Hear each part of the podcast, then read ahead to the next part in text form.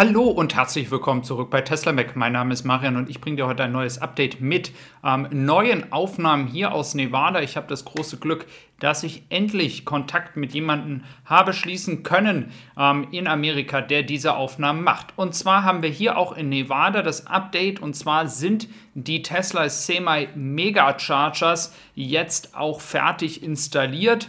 Ähm, sie sind also ready to go, wie man so schön sagen würde. Und bei Pepsi, die ja nun die ersten sind, die den Semi bekommen werden, dort sind auch schon einige in Bau. Es ist noch nicht ganz fertig. Also die Mega Charger werden weiter ausgebaut. Und ja, das Ladenetzwerk an sich, ähm, wenn man das Supercharging Network von Tesla nimmt, ist ja schon kein Alleinstellungsmerkmal. Wir haben ja ganz, auch ganz viele andere Anbieter, die jetzt Ladesäulen haben. Aber ich glaube, bei Megachargers für Lastwagen, das wird nochmal spannend, inwiefern Tesla hier richtig Geld in die Hand nimmt, weil sie haben ja jetzt Geld, ähm, um dieses, wenn der Semi in höherer Stückzahl produziert wird, dann auch richtig auszubauen. Ähm, glaubt ihr, dass das auch noch die Zukunft ist? Hier auch nochmal ein Bild, nämlich diese Megachargers sehen auch nochmal ein bisschen anders aus und innerhalb von einer halben Stunde sollen hier 400 Meilen geladen werden. Dann haben wir hier einmal nochmal das Patent. Ich wollte einfach nochmal für euch veranschaulichen den Unterschied in der unteren Grafik zu dem Batteriepaket, den ihr, welches ihr jetzt erst einmal hier in Grünheide bekommt. Das wäre das neue, jetzt hier 2170er. Ihr seht, dass das unten zwei getrennte Pakete sind. Rein von der Größe her wird das keinen ähm, signifikanten Unterschied geben, aber einfach nur noch mal von der Aufteilung, damit ihr ein Gefühl bekommt, was so ein bisschen der Unterschied ist. Es geht also hier grundsätzlich einfach nur um das Paket an sich, welches sich unten am Boden ändert. Dann haben wir auch noch Neuigkeiten zum Cybertruck. Ähm, es wird noch ein bisschen Geduld brauchen für dieses Produkt.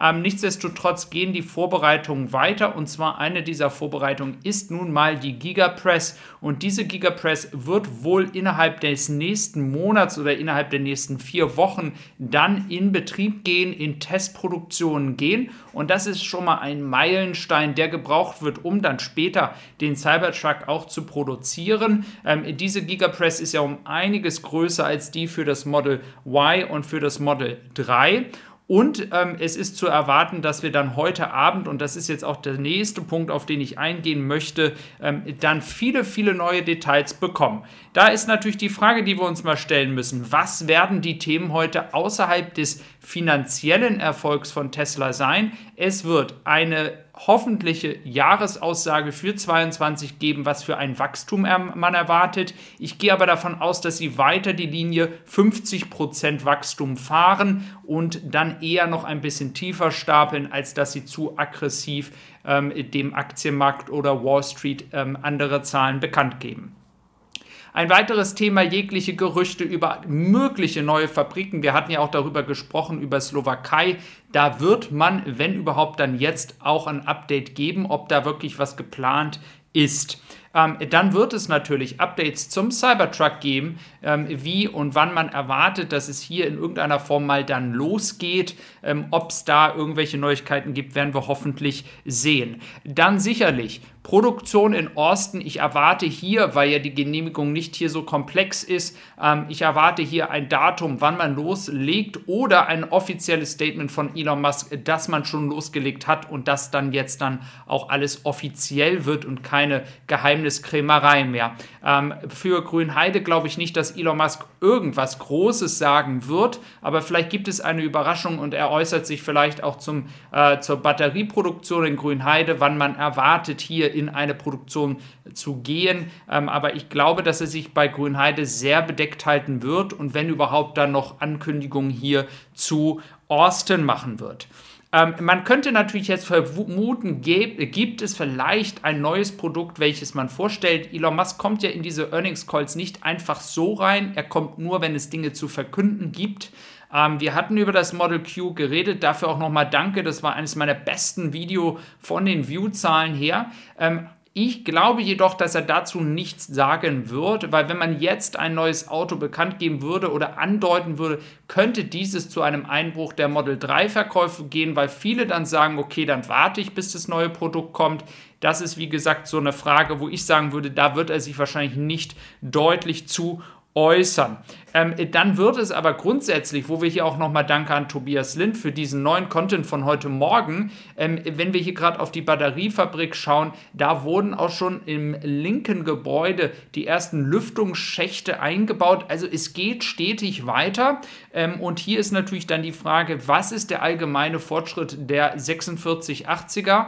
Ähm, wie gut geht dort die Arbeit voran? Was kann man erwarten, was in Austin so produziert werden kann dieses Jahr. Denn vergesst nicht, die Fortschritte in Austin bei diesen Batterien sind der Erfolg oder sind entscheidend auch für Grünheide. Denn alles, was dort uns zurückhält, wird auch hier vielleicht noch zu Verzögerungen führen. Ähm, und dementsprechend ähm, erwarte ich hier von Elon auch nochmal ein Update. Natürlich, das sind alles meine persönlichen Erwartungen, die ich so sehe. Gerne darfst du die auch nochmal in die Kommentare ähm, machen, was du denkst, was der Fokus sein sollte, welch, was du denkst, was noch Thema sein könnte. Wir wissen, am Ende des Tages sind immer die Erwartungen sehr, sehr groß an so einen Termin ähm, und am Ende kommen dann vielleicht, äh, wenn überhaupt, 20 Prozent dieser Sachen ähm, raus oder werden beantwortet. Ähm, es wird sicherlich auch viel über die Tesla-Aktie geredet werden, kommt ein Split oder nicht. Dann schauen wir noch mal am Ende des Videos so ein bisschen nach China. Ich hatte ja schon mehrmals über die China-Zahlen geredet, aber hier auch noch mal ein Überblick. 484.000 Autos ist eine Menge für China. Wir sehen BYD als der größte Konkurrent in China und ich habe auch ein Video nochmal veröffentlicht gehabt über diese ganzen China-Produkte auf meinem Kanal Evolution. Da kannst du gerne mal vorbeischauen, weil da wird noch eine Invasion von Produkten aus China bald auch nach Europa kommen. Und das wird noch sehr, sehr interessant. Übrigens auch für Tesla und die gesamte Autoindustrie. Also ähm, ich glaube, dass dementsprechend auch recht schnell wenn das wirklich passiert in 2023, dass spätestens dann auch Tesla in Grünheide das Model 3 produzieren muss, wenn man entsprechend aus China exportiert mit günstigen Varianten von NIO und so weiter und so fort. Da gibt es ja einige Marken. Ähm, also dieses äh, lässt mich glauben, dass ein Model 3 auch in 2023 dann aus Grünheide kommt, weil Tesla sich dann äh, den Vorteil erarbeiten müsste, direkt liefern zu können aus Grünheide.